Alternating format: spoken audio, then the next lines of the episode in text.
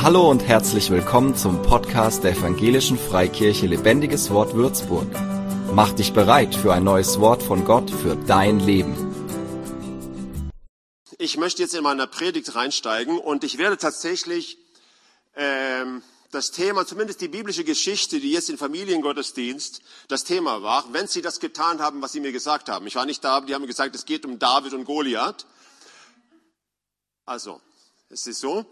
Äh, ich werde auch diese Geschichte aufgreifen und dann ist mir aufgefallen, dass ich äh, in meiner ersten Predigt in diesem Jahr, der erste Sonntag im Januar, auch darüber gesprochen habe und ich habe darüber gesprochen, Goliath bezwingen und ähm, verschiedene Aspekte da rausgeholt. Heute geht es auch darum, Goliath zu bezwingen, aber ich habe eine ganz andere, einen ganz anderen Einfallswinkel. Es ist also nicht dieselbe Predigt. Ich denke, dass diese Geschichte von David und Goliath ist uns allen recht gut bekannt. Und zwar, es ist leicht, man, sie, man kann sich diese Geschichte leicht merken und sie dient auch sehr leicht, und das ist auch richtig so, oft als ein Bild dafür, wie man gewisse Schwierigkeiten, die sehr unüberwindbar erscheinen, doch überwinden kann mit Gottes Hilfe. Äh, ich möchte aber Goliath heute für eine besondere Geschichte als Symbol nehmen, und zwar für die Menschenfurcht.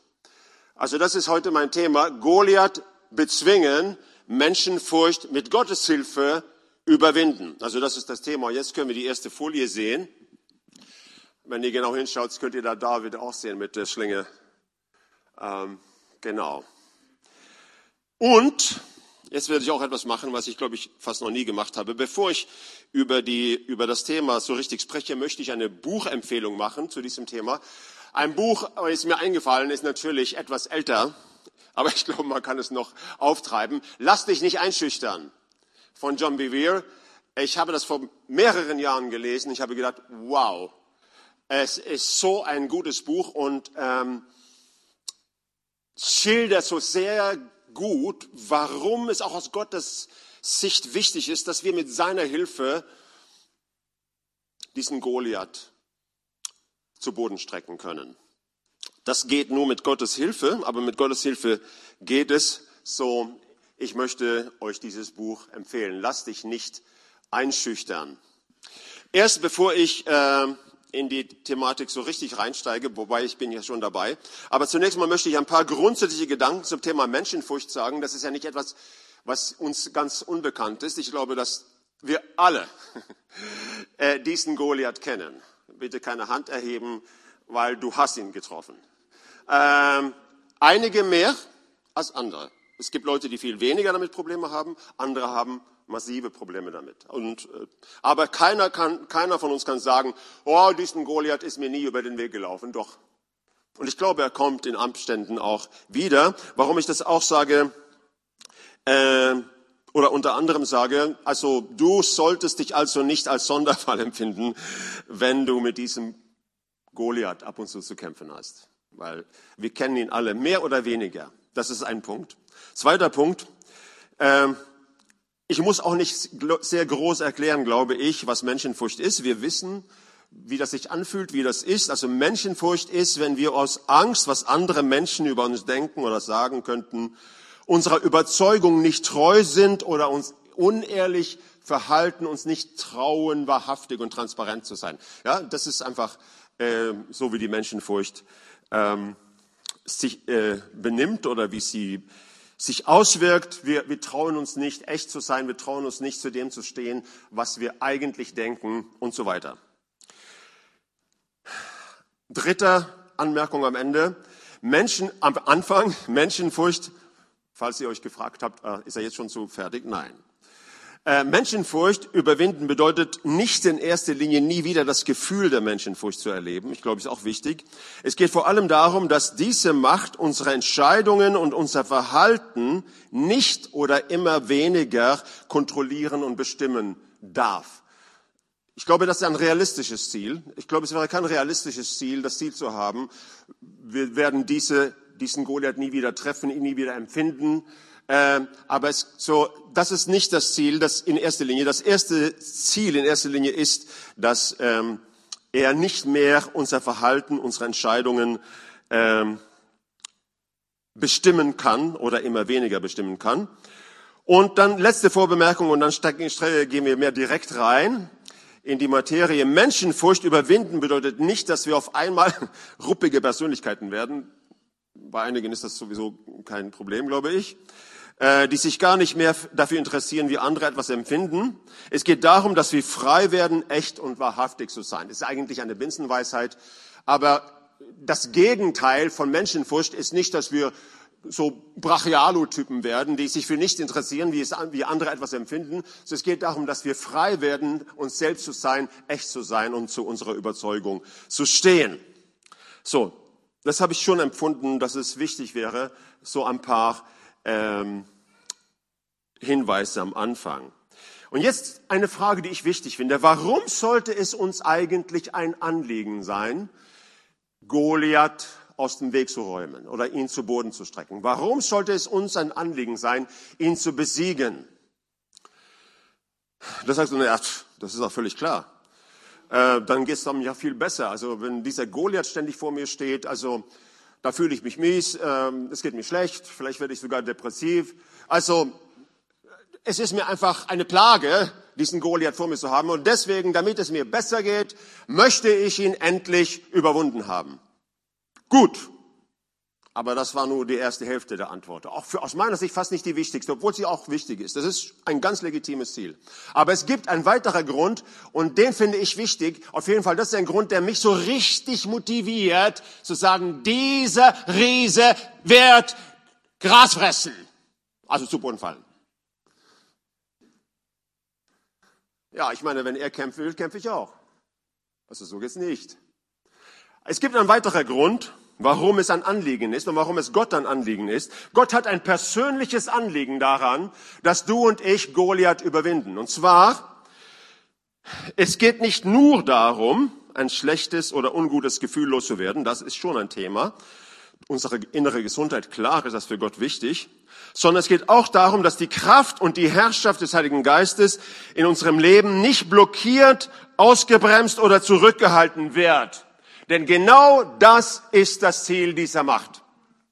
Das Ziel dieses Geistes oder dieser Macht ist nicht nur, dass du dich mies fühlen sollst, sondern das Ziel dieser Macht ist, dass die Zwecke, die äh, Pläne, die Absichten Gottes in deinem und in meinem Leben nicht zustande kommen. Und dann werde ich wach. Da muss ich sagen, hoppla, mir geht's schon auf jeden Fall so, dass das bewirkt in mir so eine richtige Entschlossenheit. Auf gar keinen Fall werde ich erlauben, dass dieser möchte gern Herr mein Leben bestimmt. Und wie gesagt, ich finde es eine wichtige Erkenntnis, dass Menschenfurcht nicht nur ein ungutes Gefühl ist, nehmen wir das gleich mit, gelb auf orange, Menschenfurcht ist nicht nur ein ungutes Gefühl, sondern ein Einfluss beziehungsweise eine geistliche Macht. Und ich bin auf jeden Fall der Meinung, dass in sehr häufigen Fällen eine geistliche Macht ist. Das kann ich sogar biblisch belegen, werden wir gleich sehen. Sondern äh, ein Einfluss, eine geistliche Macht, die der Herrschaft des Heiligen Geistes in unserem Leben entgegensteht und behindern, zurückhalten will. Und deswegen, wie gesagt, geht es bei diesem Anliegen nicht nur darum, dass wir ein schlechtes äh, Gefühl loswerden, sondern dass das Wirken des Geistes und der Wille Gottes in unserem Leben immer ungehinderter fließen kann. Und jetzt möchte ich euch, möchte ich anhand der Bibel euch zeigen, dass die Bibel selbst es so schildert. Die Bibel selbst äh, macht deutlich, dass der Geist der Menschenfurcht oder dieser, dieser Macht, dass es besonders darum geht oder sehr häufig darum geht, dass der Plan Gottes oder dass die Kraft Gottes, dass die Wirksamkeit des Heiligen Geistes in unserem Leben zurückgehalten wird. Und das sehen wir in diesem, in 2. Timotheus Kapitel 1, Vers 6 bis 7. Das ist ein Brief, den äh, Paulus äh, geschrieben hat an einen jüngeren Kollegen, den Timotheus. Und schreibt viele Sachen. Der Timotheus, er war Pastor in Ephesus, glaube ich.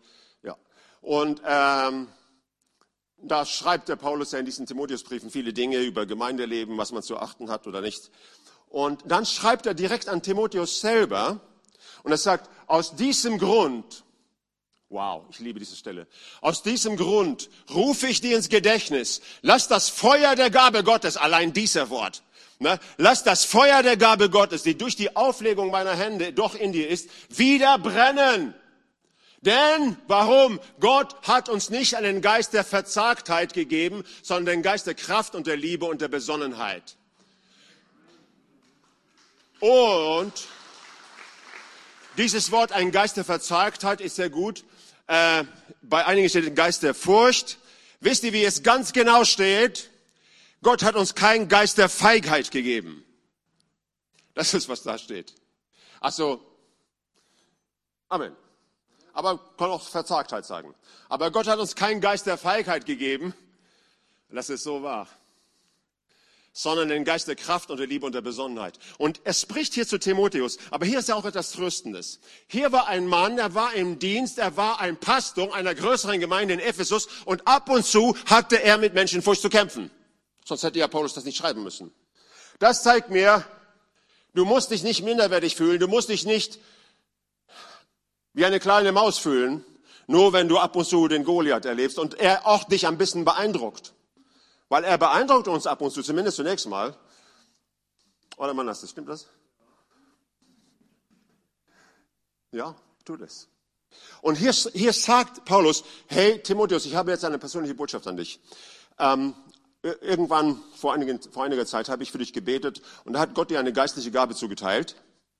Und die ist jetzt ein bisschen auf Sprachflamme gekommen. Und dann sagt er ihm genau warum. Er sagt, das kann man unschwer daraus schließen. Er sagt, denn Gott hat uns nicht einen Geist der Verzagtheit gegeben, sondern den Geist der Kraft und der Liebe und der Besonnenheit. Also Timotheus hat offensichtlich aus Menschenfurcht irgendwie sich nicht mehr getraut, diese Gabe richtig zu leben. Und da sagt Paulus, wow, lass dich nicht darauf rein. Wecke die Gabe neu. Was können wir hier äh, erkennen? Ganz klar, ein Ziel, ein Hauptziel der Menschenfurcht ist, die Gaben und die Talenten und die Berufungen Gottes im Leben von Menschen lahmzulegen.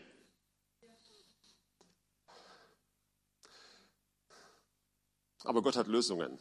Aber es ist wichtig zu erkennen, es ist, die Menschenfurcht ist gar nicht so unschuldig, wie sie tut. Es geht nicht nur darum, ja, ich fühle mich jetzt ein bisschen schlecht. Es geht darum, dass etwas, was, was Gott in dir hineingelegt hat, Gott sagt, ich will dir helfen, auch durch diese Predigt, durch mein Wort, durch meinen Heiligen Geist, ich will dir helfen, da rauszukommen. Ich will dir helfen, mehr darin zu leben, wozu ich dich berufen habe. So, das ist ein Beispiel. Also, die Menschenfurcht ist eine Kraft oder eine negative Kraft, eine, eine geistliche ein geistlicher Einfluss, eine geistliche Macht, die das Ziel hat, nicht nur, dass es uns schlecht geht, sondern dass die Gaben und die Berufungen Gottes in unserem Leben zurückgehalten werden. Okay. Und ich bin der Meinung, wir sind in einer Zeit, wo Gott Gaben, Berufungen und Salbungen freisetzen möchte. Amen. Okay. Also das ist also ein Punkt. Und ein, zweiter, ein zweites Beispiel, die Menschenfurcht, das geht in dieselbe Richtung, ist ein bisschen anderer Schwerpunkt. Die Menschenfurcht kann auch dazu führen, dass wir in unserer Nachfolge Kompromisse machen. Das kennen wir auch. Ähm, und dadurch vielleicht unsere Salzkraft verlieren, also unsere Schärfe im Geist, hätte ich fast gesagt, oder dieser Einfluss Gottes durch uns wird dadurch ein bisschen äh, verwässert oder ein bisschen ähm, gedämpft, wenn, wenn ich anfange, Kompromisse zu machen mit Dingen, wo ich einfach weiß, das ist nicht so ganz in Ordnung, ähm, dann fängt das an, meine Salzkraft zu bremsen. Und Gott möchte, dass wir salzig sind. Okay? Und wir können das sein, weil der Geist Gottes in uns wohnt. Und im, im ungünstigsten Fall ähm, führt denn die Menschenfurcht dazu, wenn man ihnen genug Raum gibt, kann sie dazu führen, dass sie sogar vom Weg Gottes abkommen. Ich meine, das ist der, extremste Fall, aber das kann auch passieren. Ähm, ich versuche jetzt nur ein bisschen darzustellen, anhand von ein paar Beispielen, wer Goliath eigentlich ist. Und das soll uns so richtig eine Motivation geben, zu sagen, mit Gottes Hilfe, den strecke ich zu Boden. Und ich werde nachher sagen, wie das geht. Ich sage nicht, dass es immer auf einmal geht, aber es geht. Goliath muss fallen. wenn wir mit Gott kooperieren, er muss fallen. Immer, wenn wir mit Gott unterwegs sind und wir mit, wenn wir mit Gott kooperieren. Und das, ich, wie gesagt, ich sage nicht, dass es einfach ein schnelles Gebet ist, aber kommen wir gleich dazu. Ein weiteres Beispiel, wie gesagt, wie, wie, wie, wie durch Menschenfurcht Menschen in der Nachfolge gehindert werden oder Kompromisse machen und so ähm, mehr oder weniger fast vom, vom Weg abkommen können. Finde ich interessant, dass in der Bibel gibt es mehrere Beispiele, wie sogar von Gott gesalbte Leiter durch Menschenfurcht solche Kompromisse gemacht haben, dass sie zumindest vorübergehend vom Weg abgekommen sind. Teilweise, Gott sei Dank, sind sie zurückgekommen, aber teilweise auch nicht. Okay? Und ein klassisches Beispiel dafür ist, da würdet ihr wahrscheinlich nicht so schnell darauf kommen, ist der Bruder von Mose. Stell dir mal vor, Aaron, Mose und Aaron. Aaron, können wir lesen, einmal in der Bibel, wurde aufgrund von Menschenfurcht dazu verführt, Götzendienst zu betreiben. Das, man kann es sich fast nicht vorstellen. Er hat ja all das miterlebt, wie der, der Auszug aus Ägypten und die Wunder Gottes und bang. Und trotzdem, und zwar, ich zitiere es nur kurz, das war da, wo, wo Mose oben auf dem Berg war. Ähm, 40 Tage, 40 Tage und 40 Nächte war er oben auf dem Sinai, hat mit Gott gesprochen, hat diese steinerne Tafel mit den zehn Geboten bekommen und äh, hat auch Anweisungen von Gott erhalten über den Gottesdienst, über die Stiftshütte und so weiter. Und weil das so lange gedauert hat, er, er ist hoch auf den Berg und dann hat, war er 40 Tage und 40 Nächte da. Und weil, weil es so lange gedauert hat, haben die Israeliten auf einmal zu Aaron gesagt, er war unten bei den Israeliten, äh, haben die gesagt, wir haben jetzt keine Ahnung, was da aus Mose geworden ist. Man ist, er ist ja noch nicht zurückgekommen. Wir wissen gar nicht, was mit ihm los ist. Mach du uns Götter, die uns vorausgehen, weil wir wissen gar nicht, was, was vielleicht kommt er ja nicht wieder. Ähm, und man kann es sich fast nicht vorstellen, aber das steht es Aaron hat gesagt, okay, gebt mir euer Schmuck, also vor allem eure Ohrringe. Ich werde nicht um euren Schmuck bitten. Äh, gebt mir eure Ohrringe und euren Schmuck und hat einen Haufen gesammelt, hat es geschmolzen und hat daraus mit einem Meisel einen goldenen Kalb hergestellt.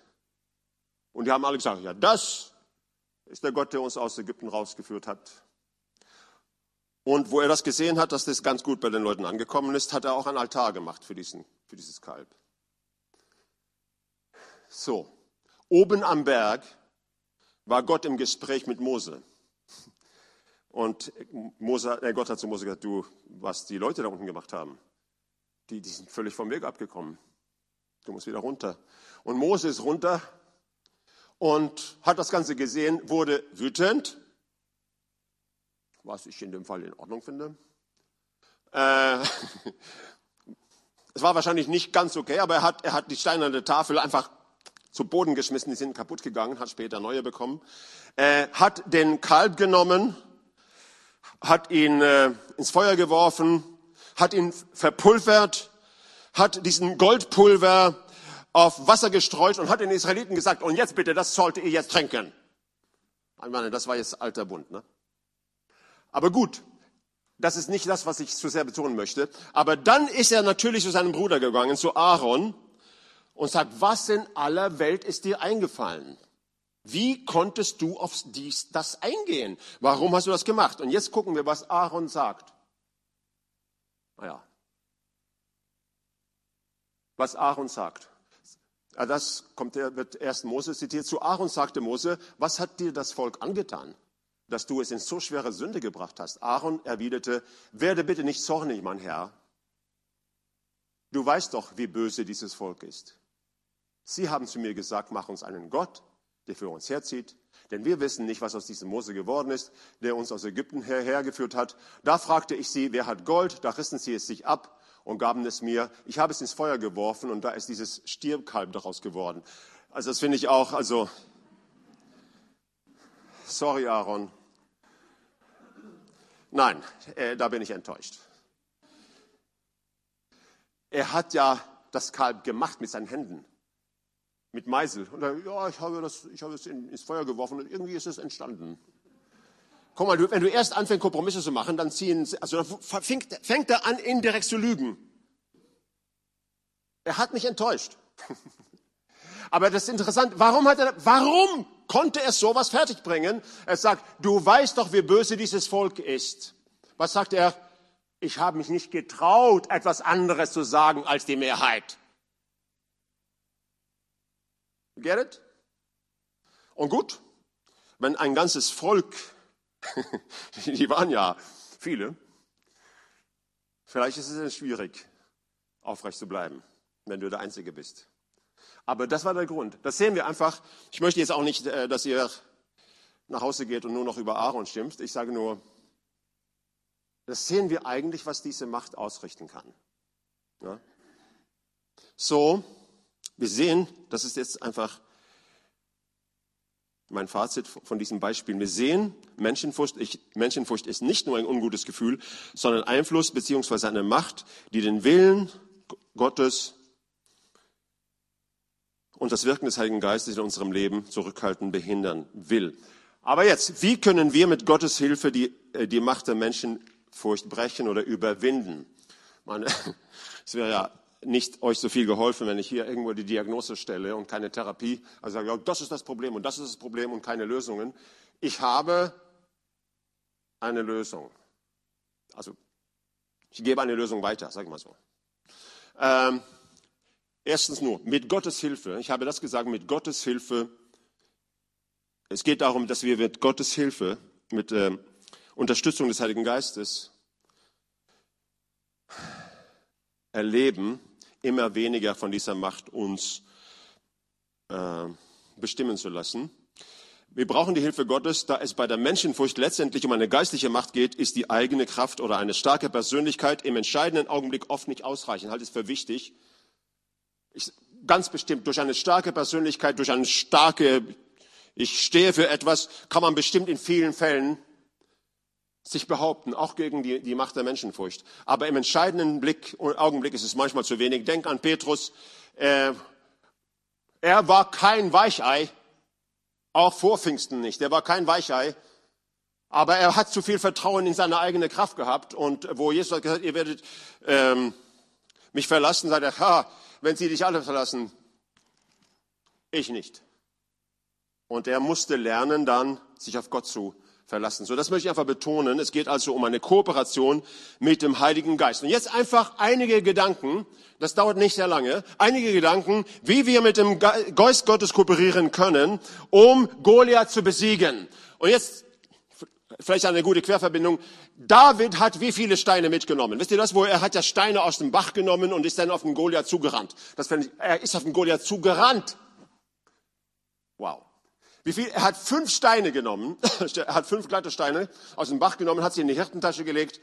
Wenn ich das richtig lese, hat er nur einen Stein benutzt, aber er hatte fünf eben.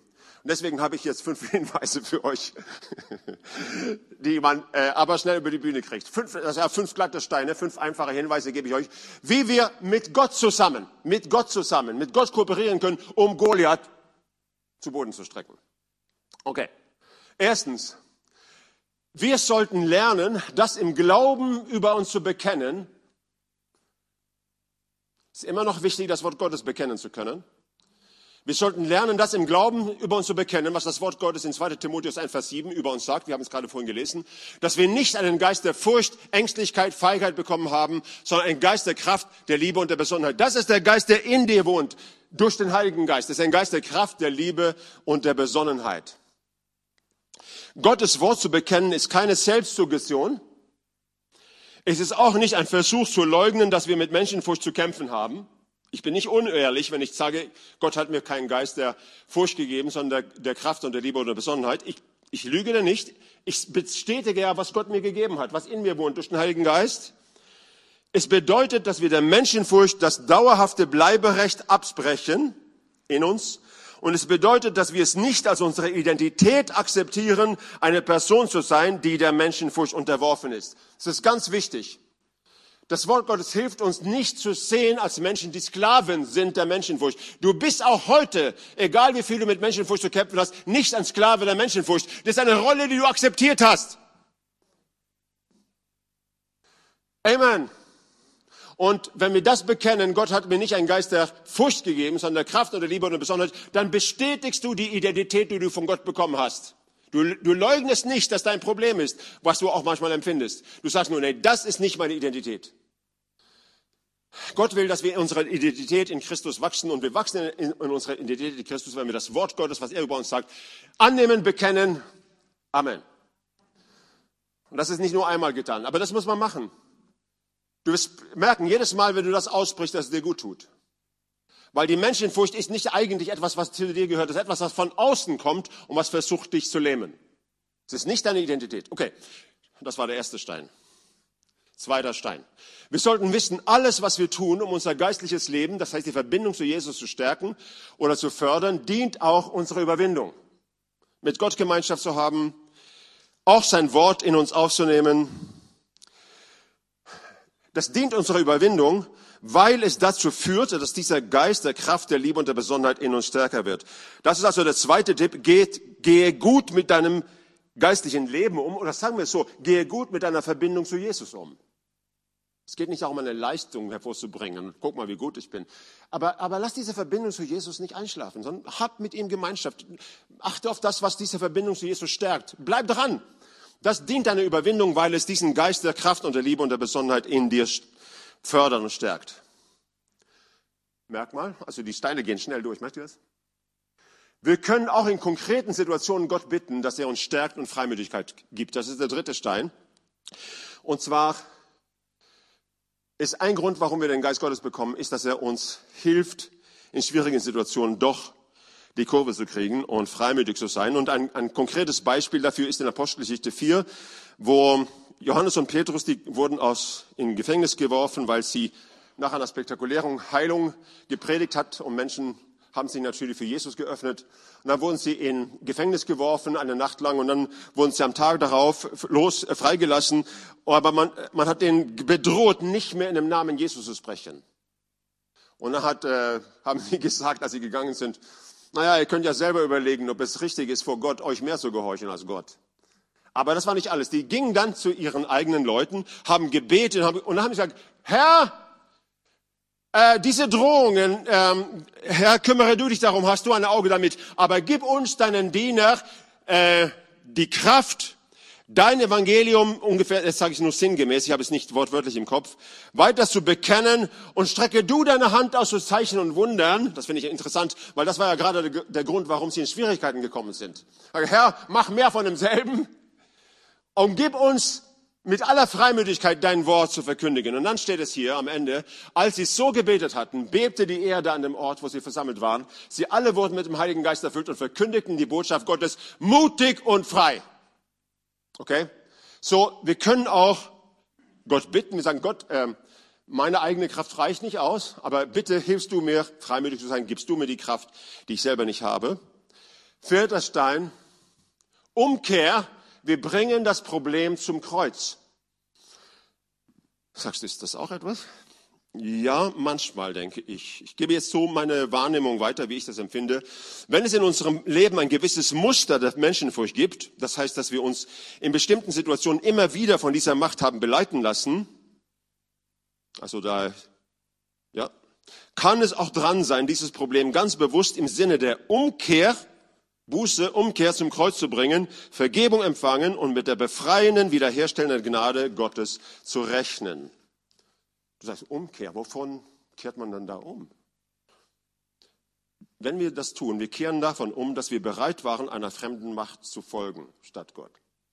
Das ist, was wir getan haben, ohne dessen bewusst gewesen zu sein. Deswegen, deswegen kann das eine Rolle spielen. Kann eine Rolle spielen. Zumindest, wenn es ein gewisses Muster bei uns ist, so wie ich das sehe. Und ganz wichtig in dem Zusammenhang, dieser Punkt, oder dass es auch ab und zu um Umkehr gehen kann, hat nichts mit Selbstanklage oder Selbstverfleischung zu tun, sondern mit Umkehr, Richtungsänderung und Wiederherstellung. Und Umkehr aus meiner Sicht ist etwas sehr Normales im Leben eines Christen. Bedeutet nicht, dass wir schlechte Christen sind, sondern dass wir noch am Wachsen sind. Und ich weiß nicht, wie es euch geht, aber ich habe immer noch manchmal es notwendig umzukehren. Ich erlebe immer noch ab und zu Punkte, wo ich sage, Gott, ey, tut mir echt leid. Warum habe ich das so gemacht? Warum habe ich so reagiert? Das ist etwas Normales und das ist dass wir das erleben, ist nur ein Zeichen davon, dass wir noch am Wachsen sind. Also so, dass es ab und zu auch in unserem Leben noch um Umkehr gehen kann, und das tut es, dann bedeutet nicht, dass wir schlechte Christen sind. Es bedeutet nur, dass wir am Wachsen sind.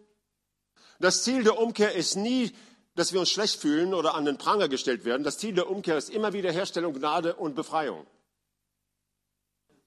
Amen.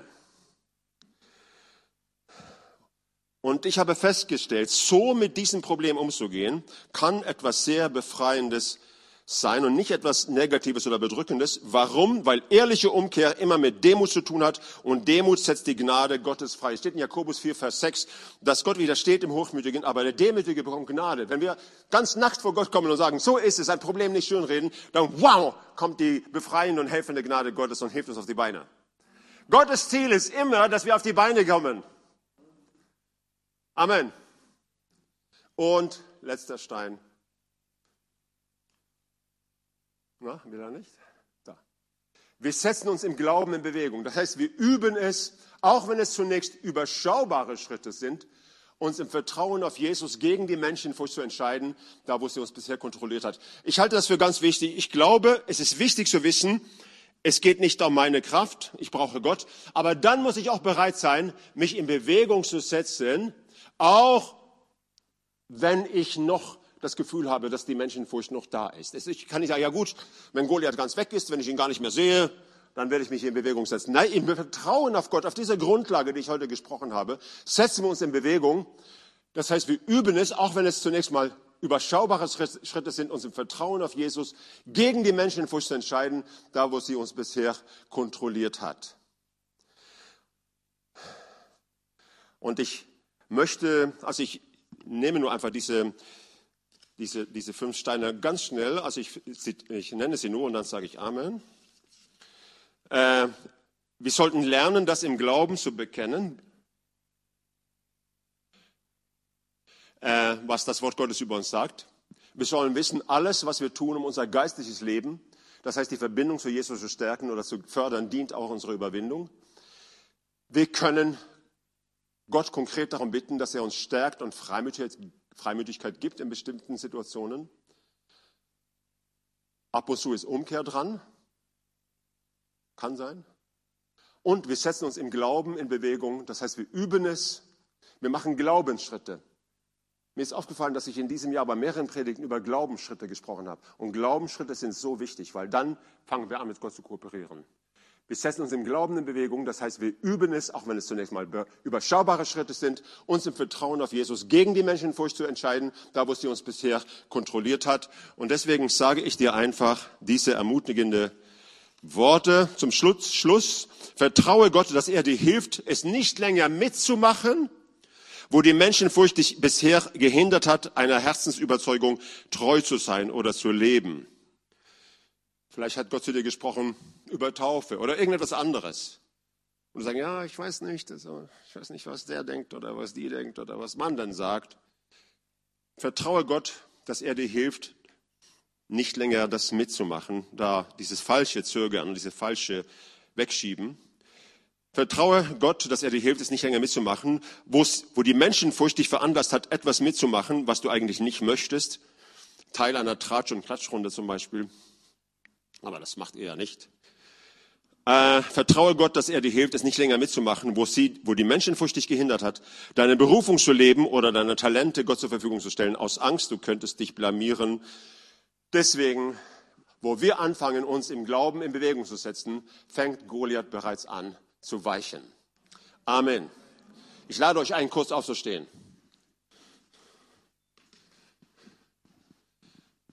Und ich spreche jetzt einfach etwas im Glauben über euch aus, okay? Vater, ich danke dir in Jesu Namen, dass Goliath weicht und dass deine Gemeinde aufsteht. Amen. Amen. Für mehr Infos besuche uns auf Facebook unter lebendigeswort.de oder einfach persönlich im Sonntagsgottesdienst.